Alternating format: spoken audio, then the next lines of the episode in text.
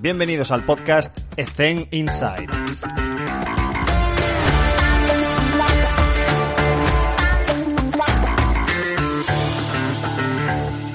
Muy buenas a todos y bienvenidos un día más a Ethen Inside. Hoy está con nosotros Adriana Duaso. Adriana, ¿cómo estás? ¿Cómo te encuentras? Hola Alex, pues muy bien, encantada de estar contigo y con vosotros y, y nada, deseando empezar la entrevista. Genial, genial. Va a estar muy guay porque vamos a hablar mucho sobre emprendimiento y sobre su centro de entrenamiento. Y, pero me gustaría, como siempre, Adriana, que nos comentases un poco tu contexto actual, cómo lo estás llevando con el COVID, con la empresa y, y cuál es tu contexto, tu realidad al día a día.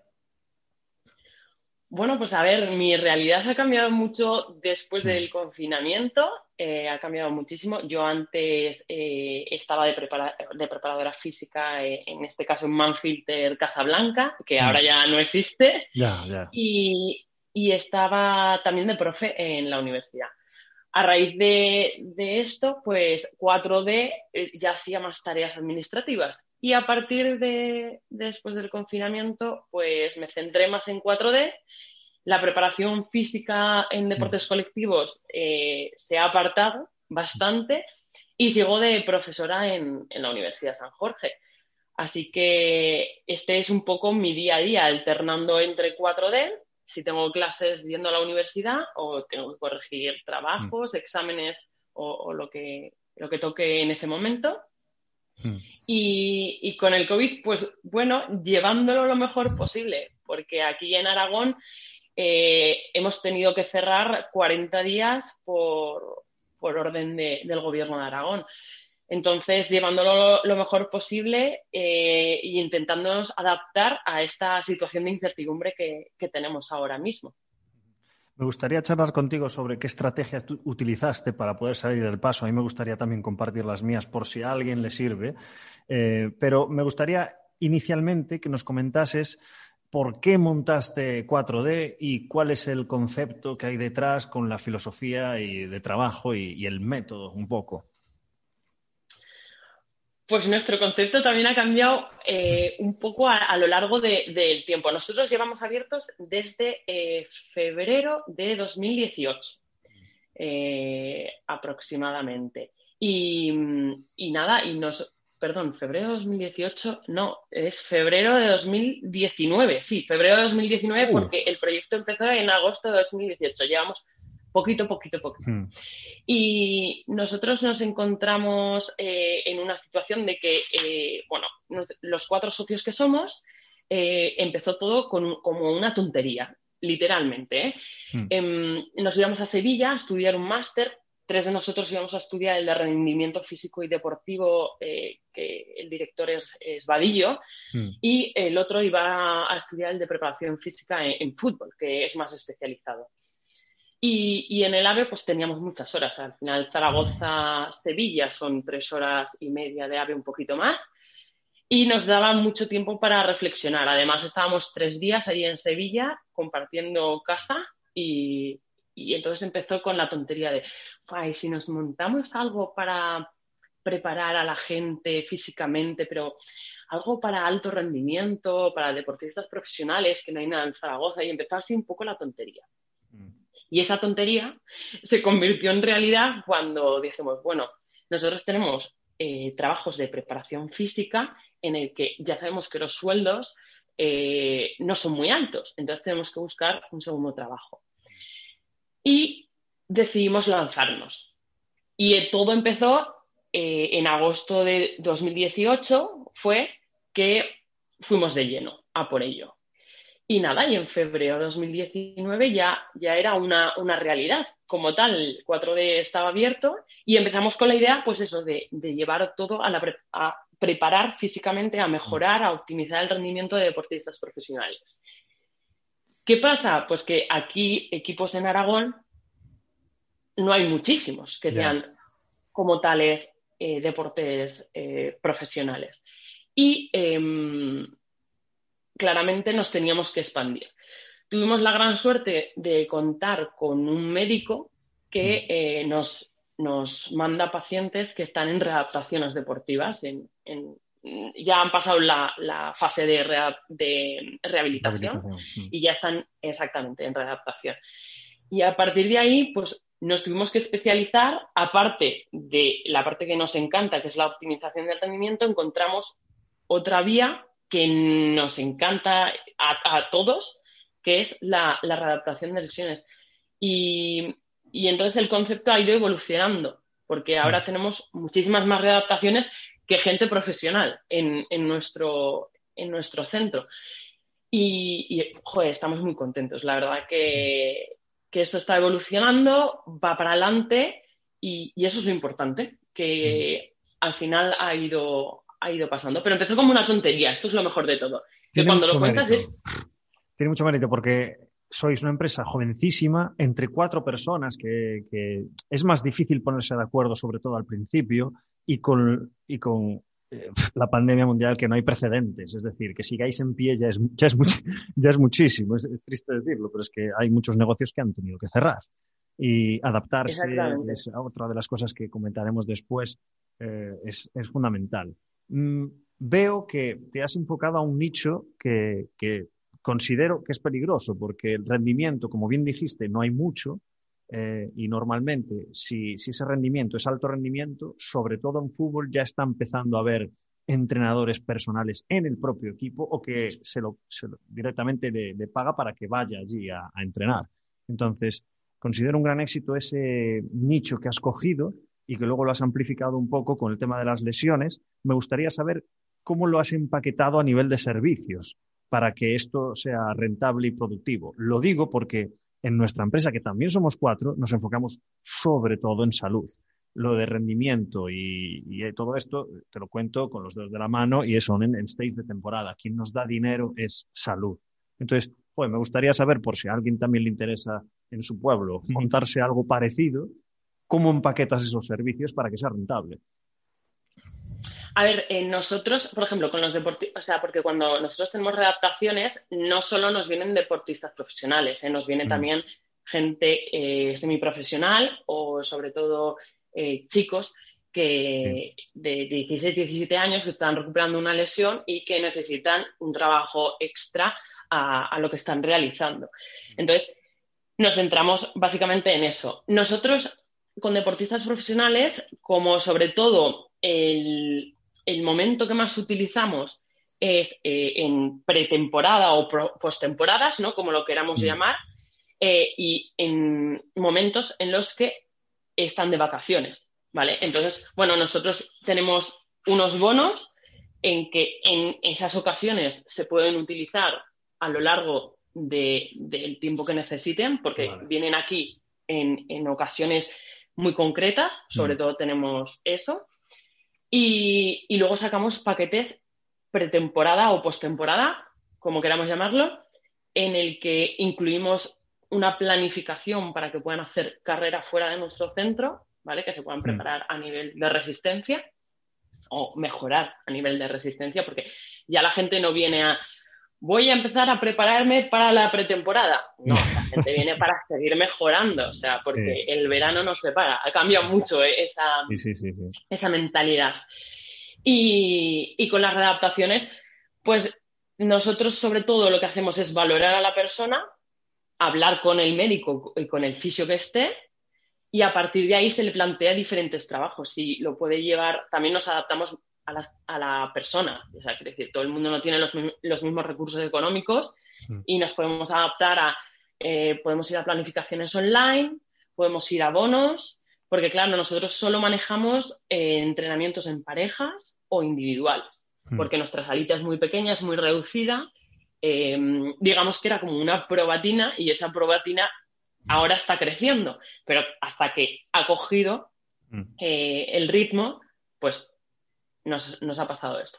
Pero básicamente nos adaptamos un poco a la persona y a lo que eh, con nuestros servicios que tenemos de entrenamientos individuales, parejas o planificaciones online, eh, nos vamos adaptando a la situación que tiene cada uno. Y a la hora de hacer una sesión, porque claro, tú imagínate que tienes un deportista de élite o no, o semiprofesional, y que tiene un bono y, te, y lo entrenas pues, pues cuando viene. Es decir, que tiene una planificación, pero claro, depende de cómo le parezca. Hoy voy a entrenar dos días o dentro de un mes quiero esta semana venir otros dos.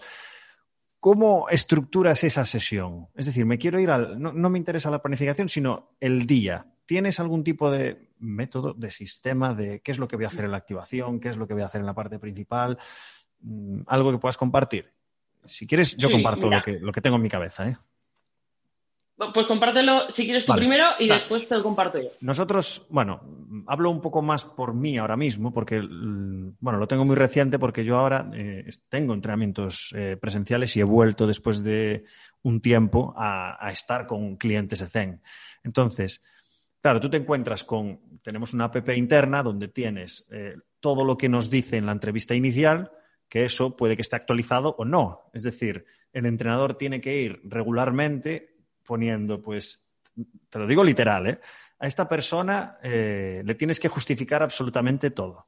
A esta persona no le gusta que le utilices ejercicios con TRX, no le gusta la kettlebell, no le gusta la comba. Eh, ponle ejercicios que sean competitivos y que, y que compita con, con otra persona que está en el grupo. ¿Sabes? Y todas esas cosas que te estoy diciendo tonterías. Evidentemente que está todas las claves de historial clínico, eh, pruebas de imagen de discopatías, de condromalacias, de supraespinosos y todo esto. Pero eso es, eso es lo fácil. Lo difícil es que yo sé cuál es la ficha del cliente, pero no sé cómo es, no sé cómo es a nivel técnico. Y todas esas cosas las tengo que ir comprobando durante la sesión. Entonces, me llega la persona, le pregunto, ¿qué tal estás? He visto en la app que tienes esto, esto y esto, ¿cómo te encuentras? ¿Tienes algún dolor? ¿Vienes con alguna molestia? Los primeros ejercicios son de movilidad. Luego se le hace una activación que tiene que tener concordancia con lo que se le va a hacer en la parte principal.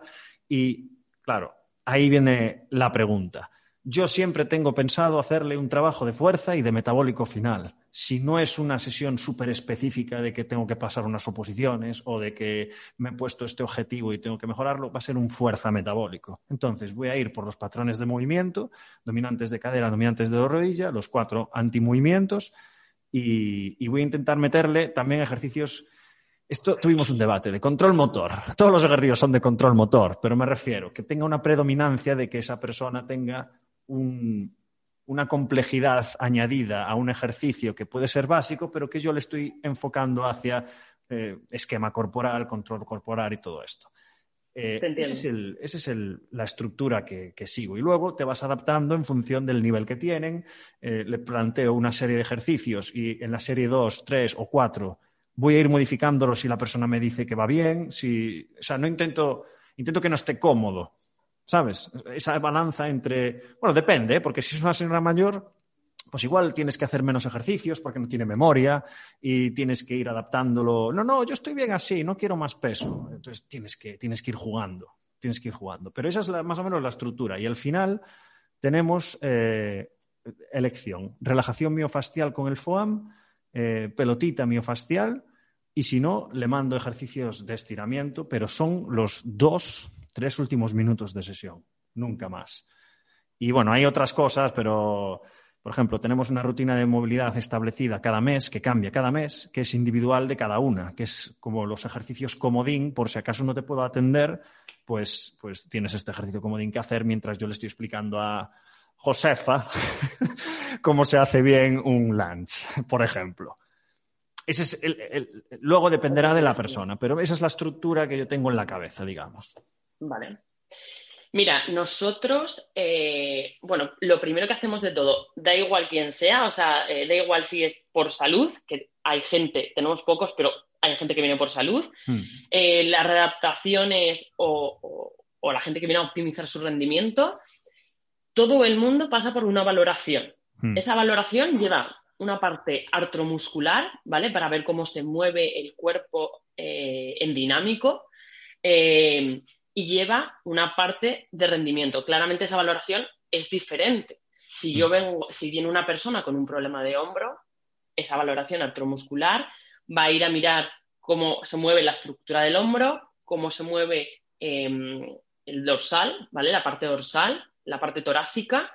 Eh, vemos qué estabilidad tiene el core, veremos a ver cómo se mueve cadera, pero si vemos que todo va normal, no nos adentramos más allá. ¿Vale?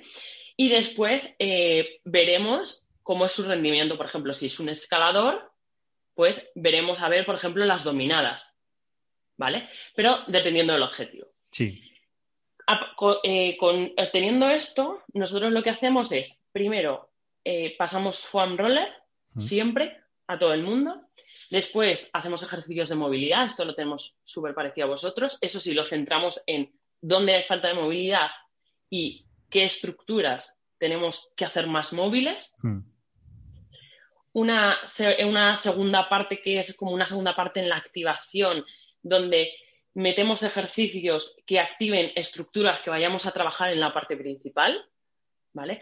Pues habitualmente metemos em, excéntricos, metemos trabajo eh, con aerosling, metemos trabajo con TRX, eh, metemos trabajo de gomas.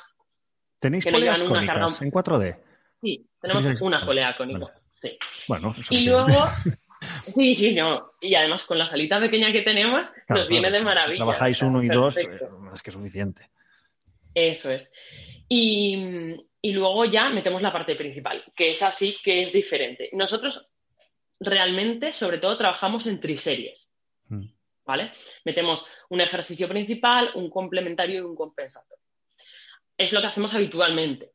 Luego, si tenemos una parte más metabólica, porque esa persona necesita más metabólico, pues lo hacemos de otra manera. Pero habitualmente, como nosotros hacemos el trabajo de fuerza, nos, vamos a eso, a, esa organización. Y luego, para finalizar, nosotros solemos pasar el foam roller o, como vosotros, hacemos estiramientos. Una, de dos. Y la parte principal, pues, es así que es muy variante. Eh, hay momentos en los que hacemos un trabajo de, parte principal, complementario, compensatorio o intentamos hacer que ese complementario sea una transferencia del ejercicio principal. Em, esto es, diferente. Y luego también en la fase en la que esté. Hay gente que no ha movido una polea cónica nunca y le tienes que enseñar la técnica, sí o sí. Y hay gente que ha trabajado con poleas cónicas durante los últimos cuatro años y entonces lo que tienes que meterle es una tralla para que se vaya de ahí, como dice uno de mis compañeros, con un meneo que vea que ha trabajado y qué es lo que necesita. Mm. Pero, pero nosotros en la valoración y si alguno tiene que coger a alguno de nuestros clientes, pues nosotros tenemos los clientes habituales, no sé si pasará con vosotros igual, eh, lo que hacemos es eh, llamada, oye, eh, tienes que hacerle esto en la sesión porque es esta planificación em, y sobre todo esto no le gusta como vosotros, esto es así, le gusta más que le indiquen, que le digan eh, que el core esté activo o cualquier reseña que, puedas darle instrucciones o que le guste a, la persona que, esté mm. entrenando con nosotros. Nosotros, el tema de las valoraciones, eh, o sea, nosotros tenemos protocolizado lo que se debe hacer eh, en la sesión 1 y 2. Pero no obligamos al entrenador a hacer esto, sino que le decimos, oye, tienes que comprobar si es capaz de hacer una bisagra de cadera, si es capaz de hacer una sentadilla, qué tal tiene la dorsiflexión del pie, qué movilidad tiene la glenumeral, si es capaz de disociar las tres curvaturas de la espalda, si tiene memoria, si tiene coordinación. Pero después tú eliges los ejercicios que tú quieras. O sea, no, es una obligación. Y después de esas dos sesiones, eh, bueno, en, en ECEN tenemos, creo que son ahora 26 módulos de formación y uno de ellos es de valoración artromuscular. Pero los entrenadores son libres de utilizarlas cuando quieran, porque realmente lo que detectamos con el volumen de gente que hay es que no podemos dedicarle mucho tiempo a valorar porque el, cliente quiere entrenar. Entonces, lo que intentamos enseñar, bueno, enseñar no, pero lo, que proponemos es, oye, si tú detectas que, me lo invento, que en un press militar esta persona no, puede hacer un press militar porque no tiene movilidad y está compensando con extensión de columna, pues en una próxima sesión en el calentamiento ponle un ejercicio que sea una valoración. ¿Sabes? De los cuatro ejercicios le pones uno que sea esto y, ahí vas mm, mejorando la especificidad que tiene esa ficha para que un compañero tuyo que después le puede entrenar en una recuperación sepa qué es lo que le pasa y puedas plantearle un ejercicio pues más acorde a esa persona. Entonces se va formando ahí pues mucho texto para que haya ese trabajo multidisciplinar que estamos vendiendo, lógicamente. Y luego el tema de fisio y nutrición, que también están dentro. Y, o sea, si tú y yo, por ejemplo, estamos en, en ECEN entrenando y compartimos cliente, y ese cliente va a fisio a nutrición, nos llega un reporte a los dos de que esa persona ha pasado por allí para que sepa.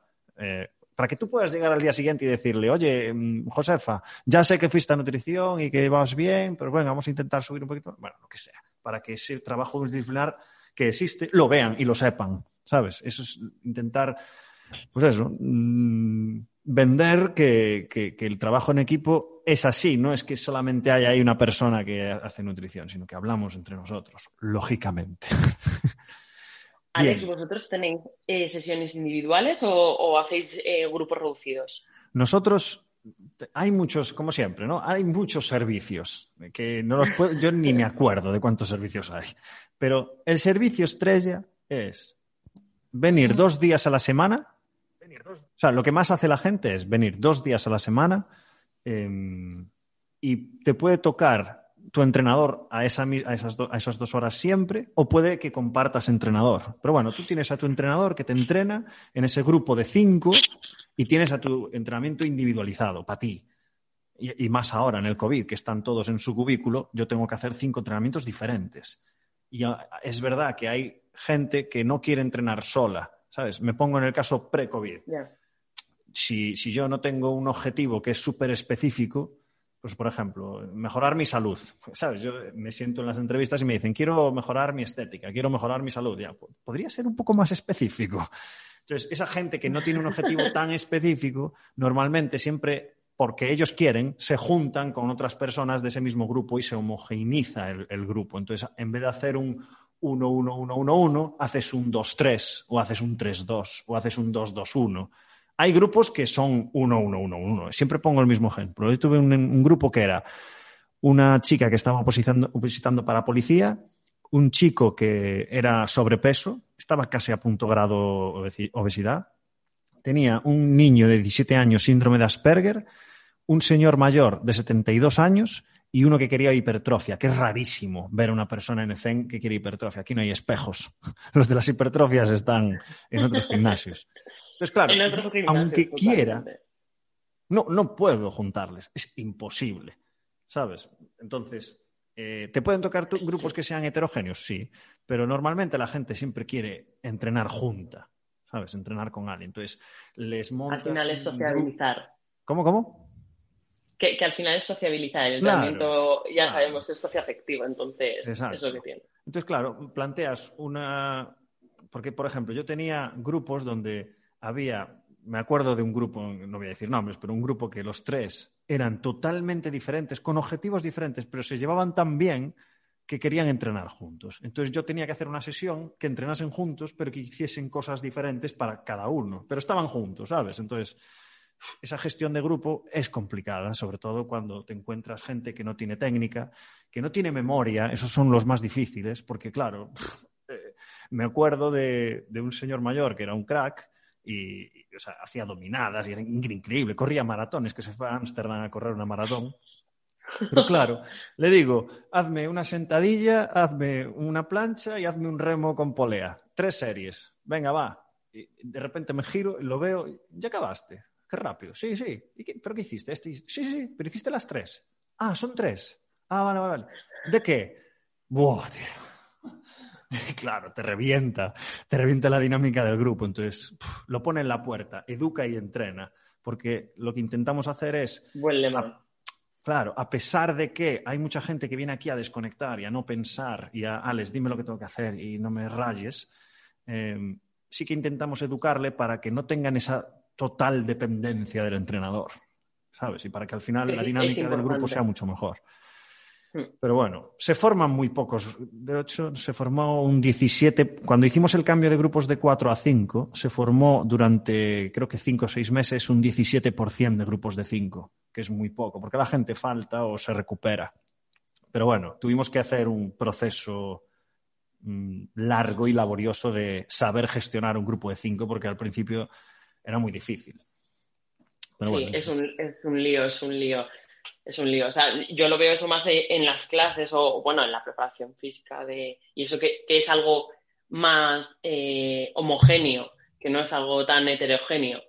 Claro, es que aquí ese es, el, ese es el, problema, la gestión del grupo, porque aquí no puedes hacer una sesión para los cinco. No. Es que no puedes, aunque quieras, no puedes.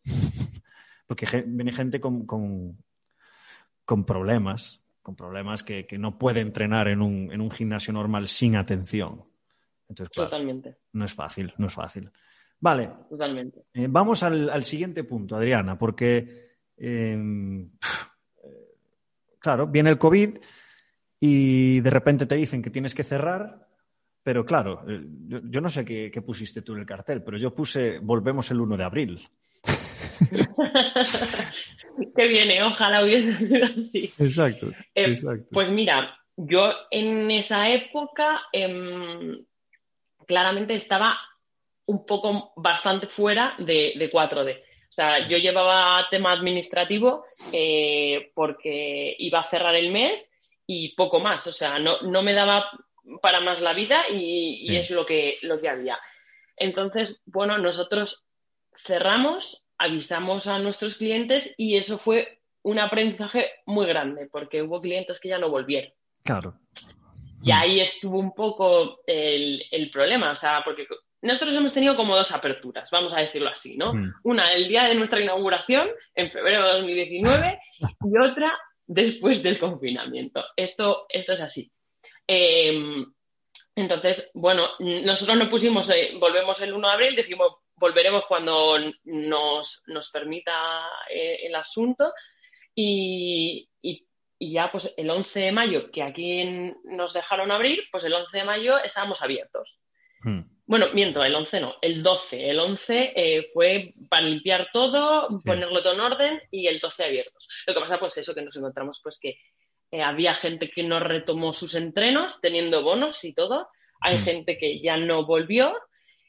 Y, y eso fue un palo gordo eh, en la progresión que llevábamos. Claro. Aunque he de decir que a nosotros, y va a sonar mal decirlo, pero el COVID nos ha venido muy bien, hmm. porque hemos tenido muchísimas más clientes, la gente que desgraciadamente se ha lesionado durante el confinamiento por hacer las cosas que no debían, y eso nos hemos encontrado varios.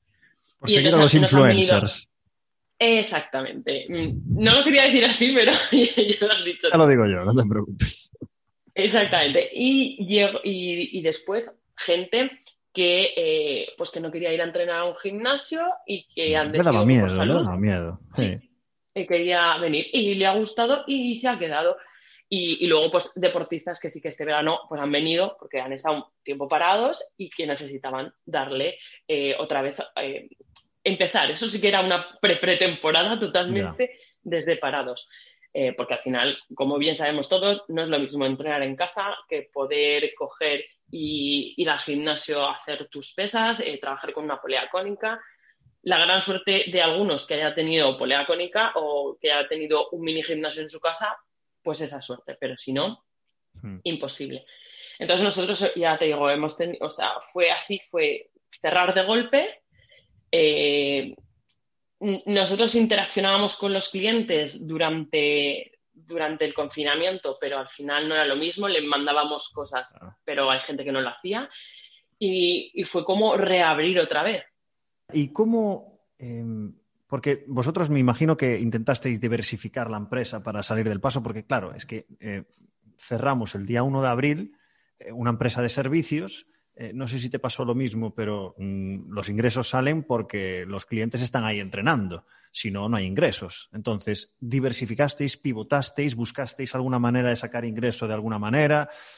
¿Cómo, lo, cómo os lo montasteis? Nosotros, cero ingresos, vamos a decirlo así. Hmm. Así fue. Y dijimos, bueno, como va a haber cero ingresos, vamos a invertir nuestro tiempo que estemos en el confinamiento en reunirnos eh, más de lo habitual que lo hacíamos, porque, claro, eh, cada uno lleva, imagínate, cuatro, cada uno, bueno, que tú lo sabrás, cada uno lleva su vida. Nosotros encima no solo mm. trabajamos en 4D, pues ya eh, locura total. Y entonces, pues decidimos intentar reunirnos más. Sí que eh, uno de mis socios, Jorge, y yo seguíamos trabajando online en la universidad y, decidimos llevar el proyecto online a través de la aplicación e invertimos nuestro tiempo en eso, en crear, o en crear, no, en ver en qué plataformas podíamos entrar y que nos podían venir bien para empezar con el entrenamiento online porque nosotros mm. sí que llevamos planificaciones, pero no las hacíamos de manera online a través de la aplicación, semana a semana, que nos ha abierto una forma de trabajo eh, para llegar a mucha más gente. Entonces, em, invertimos el tiempo en eso. Mm, mm. No tuvimos ingresos, pero sí que a la larga nos ha dado más ingresos. Claro. Que es como ir dos pasitos hacia atrás para luego pegar tres zancadas. Entonces, eso es lo que hicimos. Genial. Y, ahora, a día de hoy, es decir, ¿qué tenéis? O sea, pasado ya el COVID, abristeis en mayo, han pasado ya los meses, estamos en enero.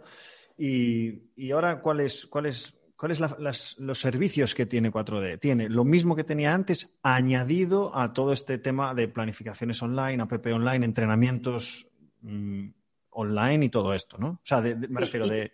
Porque hay, muchos, hay muchas empresas que se lanzaron a pues, utilizar Zoom mismo y te entreno uno a uno en tu casa. ¿Esto también os lo planteasteis? Eh, mira, nosotros teníamos el entrenamiento individual, el entrenamiento por parejas, eh, las valoraciones a equipos, porque sí que tenemos material de valoración y vamos a hacer valoraciones a equipos, em, y teníamos planificaciones, pero las planificaciones eran eh, de una manera muy rudimentaria. O sea, cogíamos un Excel, planificamos el trabajo, imágenes o vídeos de los entrenadores haciendo el trabajo y que la persona los sigue. Claramente nos dimos cuenta que eso no, era lo, adecuado después de un tiempo.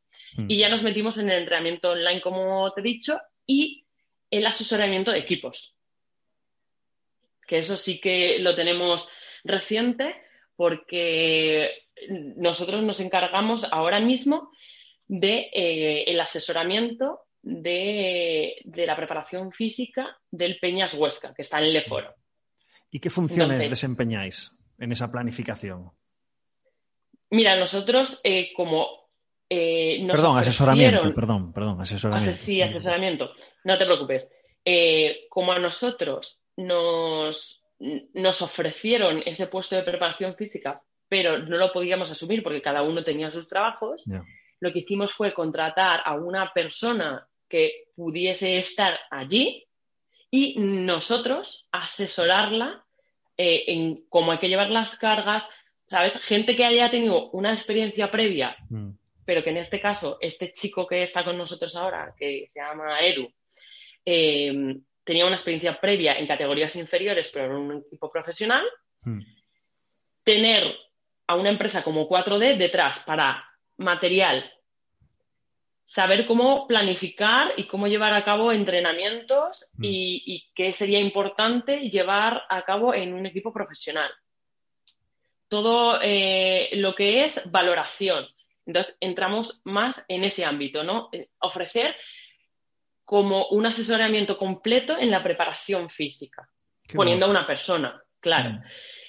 Entonces, ahí se nos ha abierto un abanico que no esperábamos, que nos tuvimos que adaptar, pero es que vimos la situación que a mm. nosotros nos, seguía apeteciendo seguir con la preparación física, pero no teníamos tiempo. Y mm. esto es una manera de seguir y, de poder progresar en la empresa y, sobre todo, darle oportunidad a gente que se lo ha ganado y que nos ha demostrado que trabaja bien. Mm. Entonces, eh, bueno, esto nos, nos, ha llevado el COVID a, esto, a, estas dos nuevas, a estas dos nuevas incorporaciones en nuestros servicios.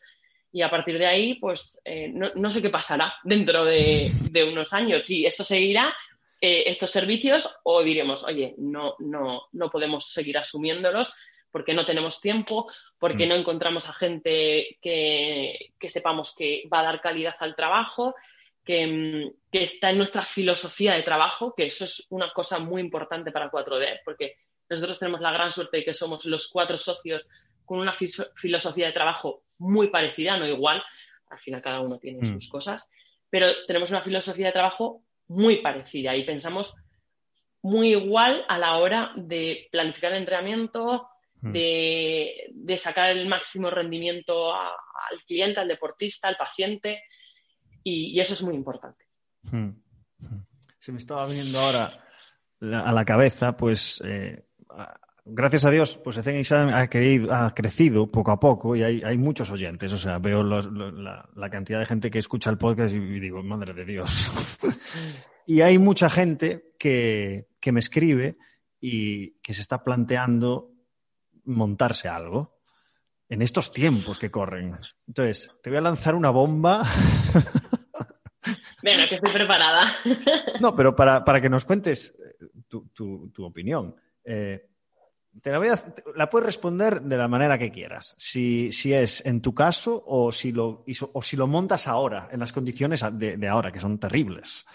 Entonces, ¿qué consejos le darías a una persona que está ahí, que está a punto de decidirse para montarse algo pues, parecido a 4D o, pues eso, pues tener su pequeño, su pequeño bebé para ir creciéndolo poco a poco? ¿Qué, consejos? Esto si quieres puedes porque yo he cometido o errores.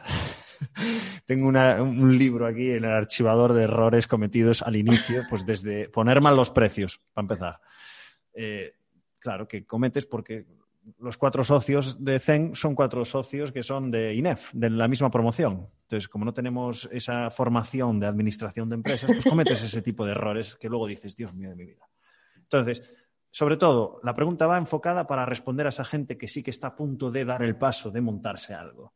¿Qué consejos le podrías dar desde la experiencia que has vivido tú con 4D? Bueno, mi experiencia es muy, muy reducida, pero te he de decir que nosotros, como vosotros, nosotros somos los cuatro INEF, nos ha pasado de todo. Eh, mira, y, te lo voy a contar así porque yo creo que de esta experiencia, si a alguien le puede servir, eh, que lo coja. Nosotros nos confundimos eh, al montar la sociedad. O sea, montamos una sociedad SC. que nosotros montamos una sociedad laboral limitada. Ah. Porque pensábamos que a través de ello podíamos hacernos autónomos. Resulta que no. Luego nos dimos cuenta que no. Así que tuvimos que dar vuelta atrás. Tenemos una, una, sociedad laboral limitada, pero en este caso una, una sociedad civil, que como nuestros gastos eran pequeños, em, esa sociedad civil que tiene una responsabilidad ilimitada, es decir, mm. Eh, si nosotros desde la empresa tenemos alguna deuda, la vamos a tener que asumir con nuestros bienes, con los bienes de los cuatro socios, eh, decidimos que, o sea, nos podíamos arriesgar porque y vamos a confiar en gente eh, en cuanto a llevarnos a la gestión de la empresa mm. que nos lo iba a hacer bien y que nosotros no íbamos a hacer ningún chanchullo, que es muy importante para esto tener una confianza plena, porque si no, no, montas una ECC. Y entonces ya, ya el primero fue, nos hemos confundido en la sociedad. Esto, lo primero de todo. claramente eso se arregla, al principio te agobias mucho, Hmm. Eh, yo, yo, es verdad que los demás lo, supieron manejar mucho mejor que yo, yo sí que lo manejé un, poco mal y eso me hizo crecer mucho, esto es hmm. así, o sea, yo creo que en dos años todos mis socios hemos crecido muchísimo, pero mm, ellos me han ayudado a mí a crecer personalmente, a tomarme las cosas con más calma y hmm. que todo se puede solucionar, pero lo tienes que solucionar de manera relajada. Entonces, mi primer consejo es tener mucha paciencia, informarse muy, muy bien, aunque tú estés seguro, infórmate dos veces de las cosas y, respirar, respirar, porque es muy importante.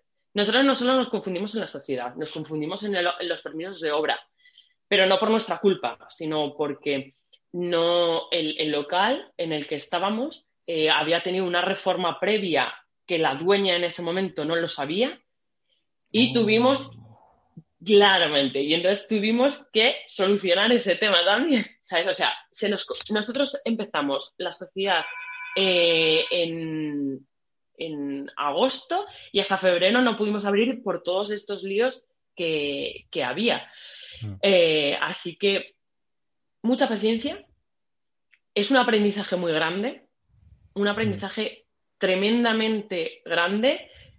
Eh, muchas veces te puedes desesperar, pero eh, es, importante que, que sigas adelante porque con eso vas a aprender. Y, de verdad te da un aprendizaje brutal, brutal. Y sobre todo en cuestiones de la vida que tú no te has planteado, pero que, decides que, es el momento. Cosas de finanzas, contabilidad, cosas que pensabas tú que no ibas a tocar. Y, ahí estás, que estás metido de lleno en, esto. Sí, sí, tal, literal.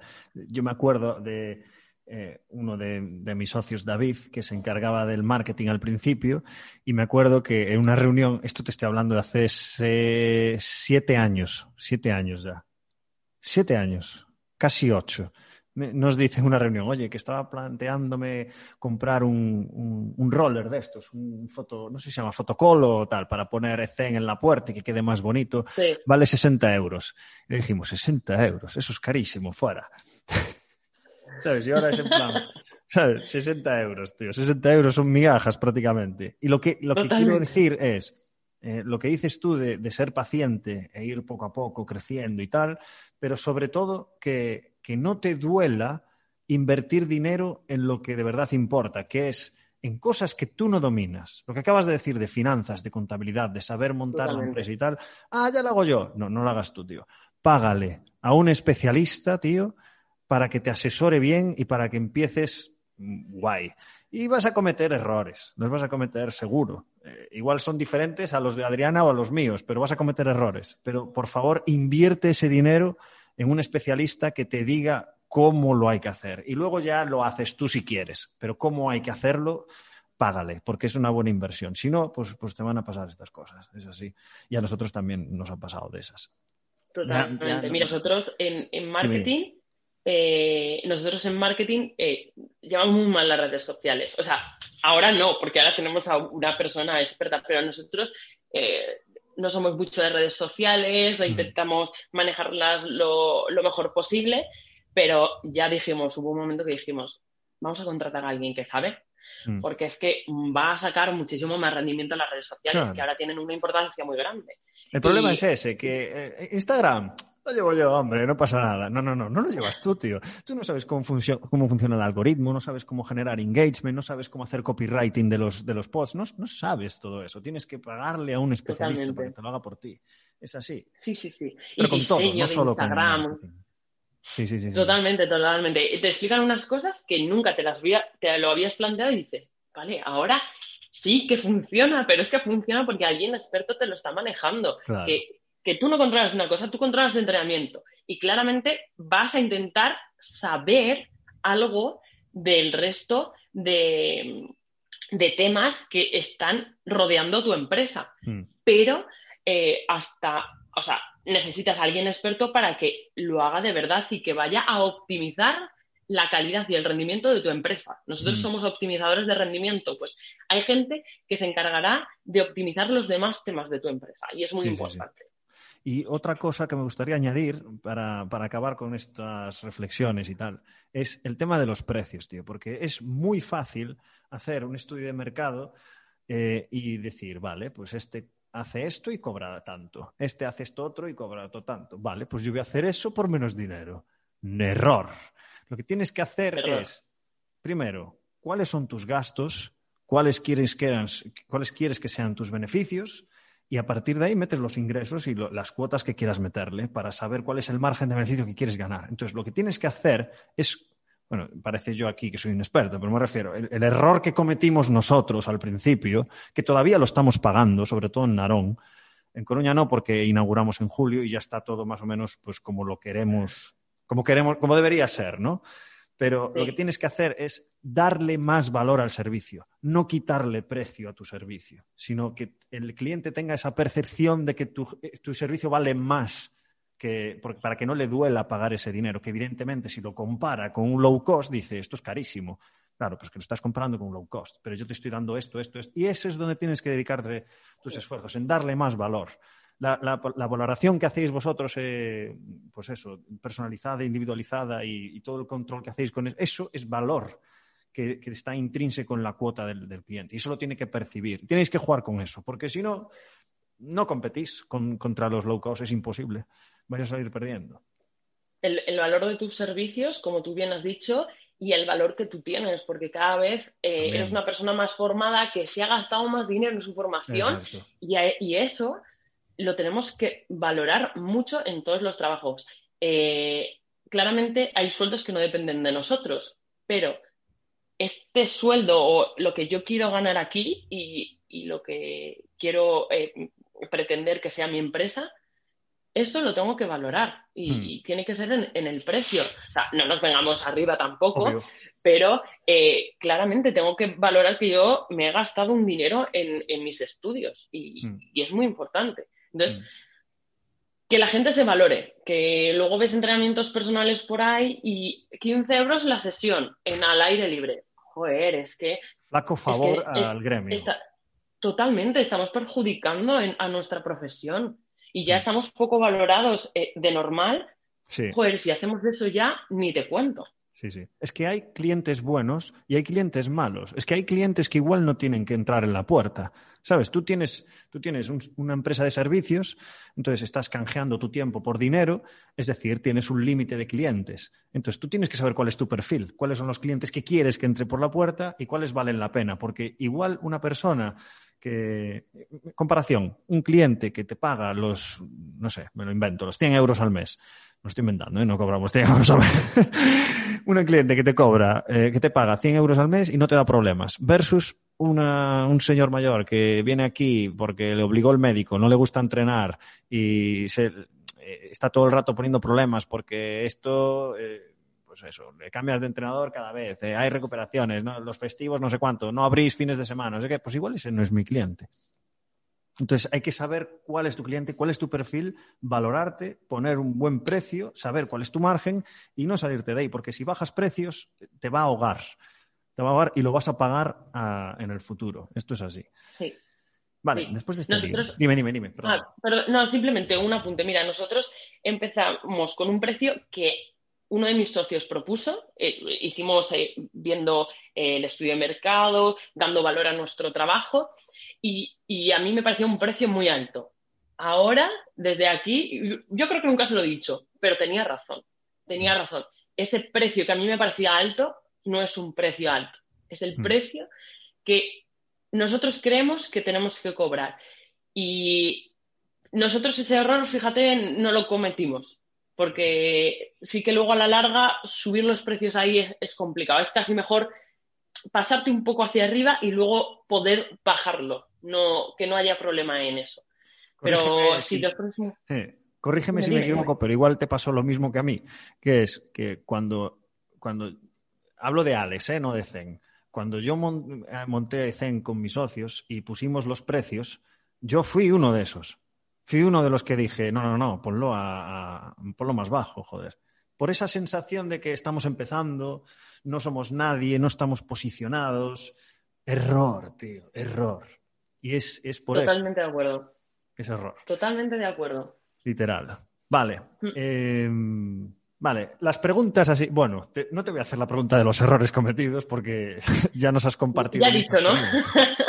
ya me has invertido muchísimo, pero em, me gustaría que, bueno, que antes de, ya sabes que en el podcast nos, gusta mucho recomendar bibliografía para que la gente vaya leyendo y tal, pero me gustaría saber antes, que esto, esta pregunta creo que la he hecho nunca, que es, ¿cuál, ha sido tu transición desde la universidad? Es decir, ejemplo personal, yo salí de la universidad y me metí en el básquet, eh, preparación física de equipos, en la universidad, entrenador personal, hice pilates, hice body pump, o sea, he hecho de, yo creo que he hecho de todo, he hecho de todo.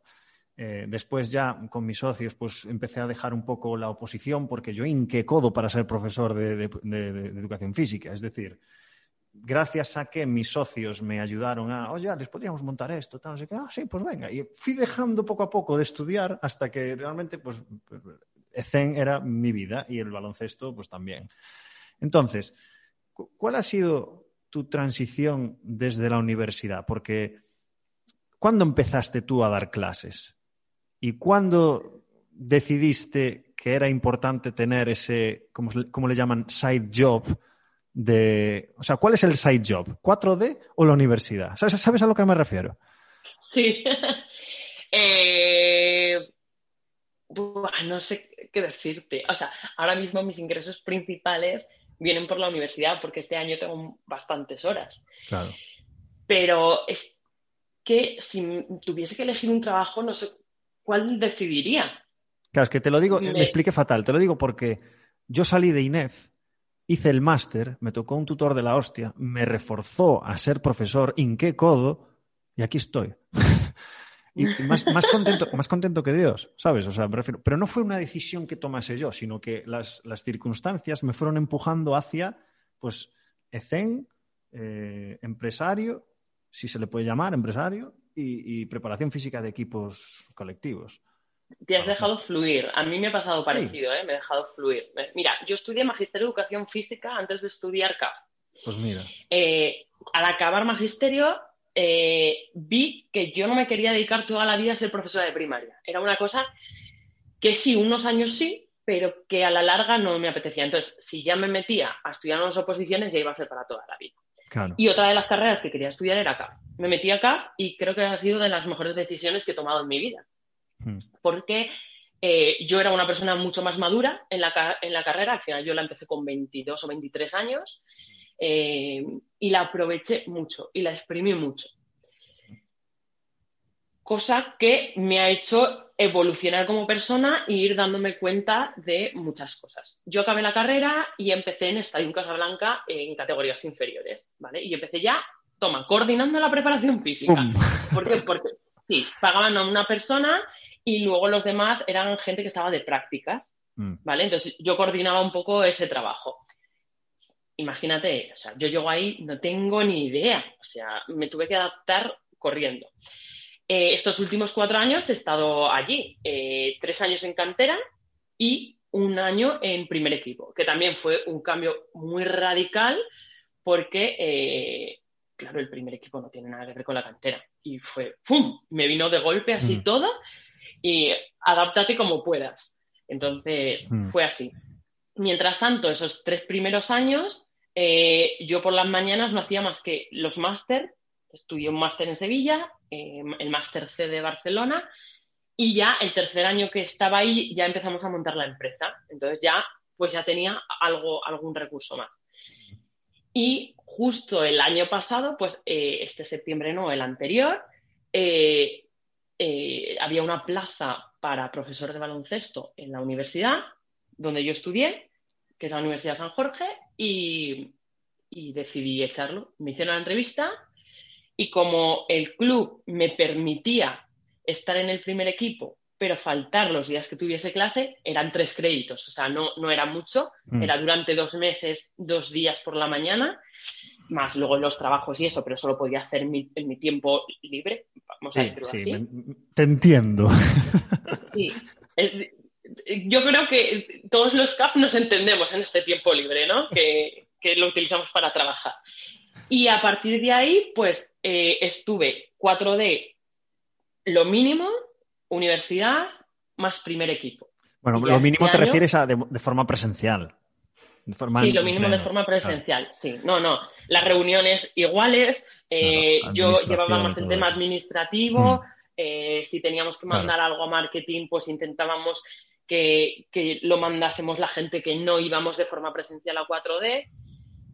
Y con eso eh, ya vino el confinamiento y aparte preparación física, universidad más horas y 4D dije, es mi apuesta, ya que voy a apartar un poco la preparación física y así ha sido mi evolución. Entonces, como tú, yo he fluido hacia donde me ha llevado y lo que me apetecía hacer. O sea, si no me apetece hacer algo, yo digo que no, pero me apetece, me gusta mucho la, la formación, entonces eh, ser profesora universitaria me motiva mucho porque es de algo muy específico y eso me gusta mucho.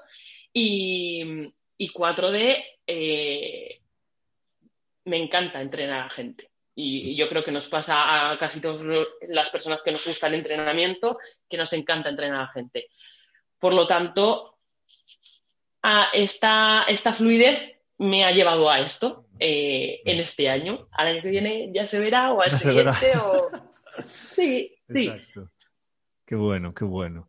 Es que además, eh, eh, ya acabando, en la entrevista, sí, la anterior, Aníbal, es que lo tenía tan claro, tío.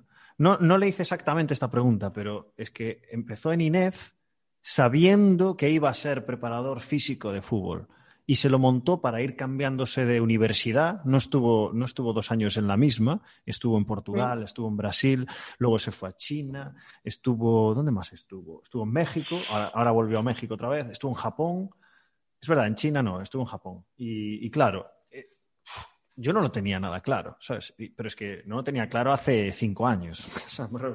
Entonces está guay ver gente que, que, pues eso, que le van apareciendo las cosas y va tomando decisiones sobre la marcha, porque es lo que me ha pasado a mí, entonces mola, mola mucho. Sí, hay gente que somos así, ¿no? Nos adaptamos a las circunstancias. Fluimos, fluimos, lo que nos vayan trayendo. vale, eh, ya acabando, las dos últimas preguntas, que son las mismas, la de, la de bibliografía recomendada. ¿Qué nos recomiendas, Adriana? Vale, mira, yo como mm, casi todo el mundo eh, recomienda cosas de entrenamiento, hay gente que no, pero casi todo el mundo cosas de entrenamiento. Yo solo voy a recomendar uno de entrenamiento porque a mí me encanta ese libro, que es el entrenamiento en los deportes colectivos. Em, a mí me alucina, eh, mm. es para leerlo y meterle horas ahí, porque o sea, lo puedes releer diez veces y yo creo que vas a sacar cosas nuevas. Pero yo te voy a recomendar dos libros em, que son más como de crecimiento personal, de, de ser un líder, mm. así. Uno es el sutil arte de que casi todo te importe una mierda. Eh, es así, o sea, suena mal, pero es así el título. Y es muy interesante. A ver, al final es una persona que cuenta su experiencia, pero es muy interesante porque te enseña un poco a realmente a qué cosas le tienes que dar importancia, que hay gente que lo tendrá muy claro, pero yo no lo tenía. Entonces, con la evolución me ha ayudado mucho. Y luego, eh, un libro que me regalaron mis socios en mi 30 cumpleaños, que me gustó mucho, que se llama, bueno, que estoy en ello, estoy leyéndomelo porque es un buen tocho, se llama Los líderes comen al final. Ah, sí, qué buena. Yo este lo escuché en un podcast, este libro, que lo resumían. Muy bueno. Sí, sí, sí. Sí, tiene, o sea, yo estoy ahí por la mitad, pero tiene muy buena pinta. Te, te enseña, o sea, te intenta explicar eh, cuestiones muy relevantes y, encima lo hace desde una perspectiva de un, eh, una persona que le pregunta a un militar, a un, sargento, no sé exactamente qué rango era el autor? Que no me acuerdo del autor. Pues mira, te lo digo ahora mismo. Simon Sinek. Ah, vale. El de. El de. Este. El por qué. Sí, sí, sí, sí, sí, sí, Hostia, vaya tocho. A verlo, a verlo. Buah, es un buen tocho, ¿eh? Tocho, tocho. Sí. Bueno, si me leí Armas de Titanes. me leí Armas de Titanes, que son unas 900 páginas, pues este. Pues entonces este. Está, está bien, está bastante bien. Yo creo que ir, eh, si tienes una empresa, ir a, cuestiones sobre estas, eh, de crecimiento personal y de desarrollo empresarial eh, mm. o emprendimiento, es una perspectiva que te va a dar y, que puedes ampliar eh, tu, mente, tu, forma de pensar. Pues me lo voy a, me lo voy a plantear, ¿eh? porque este lo, escuché, no lo leí, lo escuché resumido y me pareció muy interesante, pero de Simon Sinek leí el de Start with Why, en inglés además, que está genial para, para darle para saber cuál es el porqué de Zen. Y yo no sabía cuál era el porqué de Zen cuando leí el libro. Y a raíz de leer el libro dije, hostia, pues, pues, pues claro, pues claro, esto es, esto es importantísimo. ¿Por qué haces lo que haces? Y, está guay. Te da muchas ideas. Genial, Adriana. Último, última pregunta. ¿Qué consejo le darías a la Adriana de 20 años?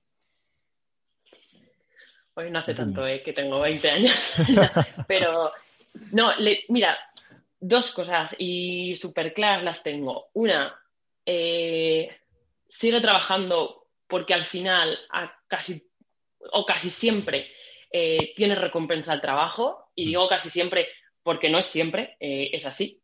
Pero si tú te sigues formando, al final eh, vas a tener la oportunidad de demostrar lo, lo que vales. Em, y es importante, es importante, sobre todo para el autorreconocimiento de ti misma, de decir, bueno, lo he conseguido. Y uno, convierte tus sueños en objetivos. porque los objetivos es algo cuantificable y algo que se puede hacer realidad. Los sueños son imaginación. Y yo esto lo escuché una vez, yo creo que en un podcast, no recuerdo si un libro o un podcast, y me pareció la frase. Y, es muy importante. Tus sueños tienen que ser objetivos. Porque si los quieres llegar a cumplir, si quieres que sean siempre una imaginación, entonces yo le diría eso a la Adriana de 20 años me, acabas de venir a la cabeza la frase de Will Smith que dice, el plan B es una distracción del plan A. no, lo cogería tan literal, pero, pero, sí que es verdad. Convierte tus sueños en objetivos. Claro, si, lo cuantificas, si lo desmembras y lo, lo, estratificas en objetivos más medibles, más a medio plazo y vas viendo la evolución, es más fácil llegar. Siendo complicado, obvio, pero es más fácil llegar. Muy bien. esto, no es un camino recto, esto es una montaña y curvas y curvas y te vas a mm. encontrar una piedra y vas a tener que pararla a sacarla y esto es así. Va a ser una tontería, pero es la realidad. Muy bien, Adriana, pues me ha encantado este tiempo que hemos pasado charlando un poco de todo. Eh, me ha gustado un montón porque eh, se sale un poco de la línea de las, de las entrevistas que solemos hacer, que es más relacionado con deportes de equipo, donde también has estado, pero quería aprovechar la oportunidad para, para, poder charlar contigo de emprendimiento, porque, joder, eres, eres una persona que, que es, pues eso, eh, ha salido de un batch. Es que la verdad es que, a ver, conozco mm, colegas que ha tenido que cerrar negocios en la, en la pandemia.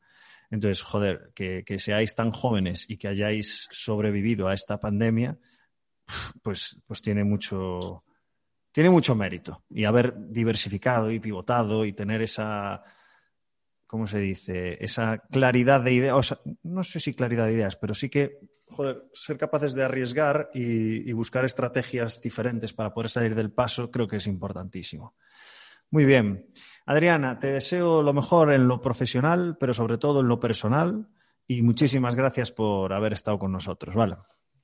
Igualmente, Alex, muchísimas gracias a ti por contar conmigo. Ha sido un placer. Y, nada, nos vemos. Espero que podamos hablar pronto, aunque no sea por, el podcast. Solo, solo quería decir una cosa más, que es, estos soniditos de, timbres y de teléfonos y de tal, es, lo que os va a pasar si emprendéis. Totalmente. Tú vas a reservar una hora para una entrevista, pero te van a llamar. Tienes que estar ahí 24/7. Y el móvil en silencio, pero aún así te siguen entrando llamadas. Va a vibrar, te va. Qué bueno. Adriana, muchísimas gracias y cuídate mucho, ¿vale? Gracias a ti.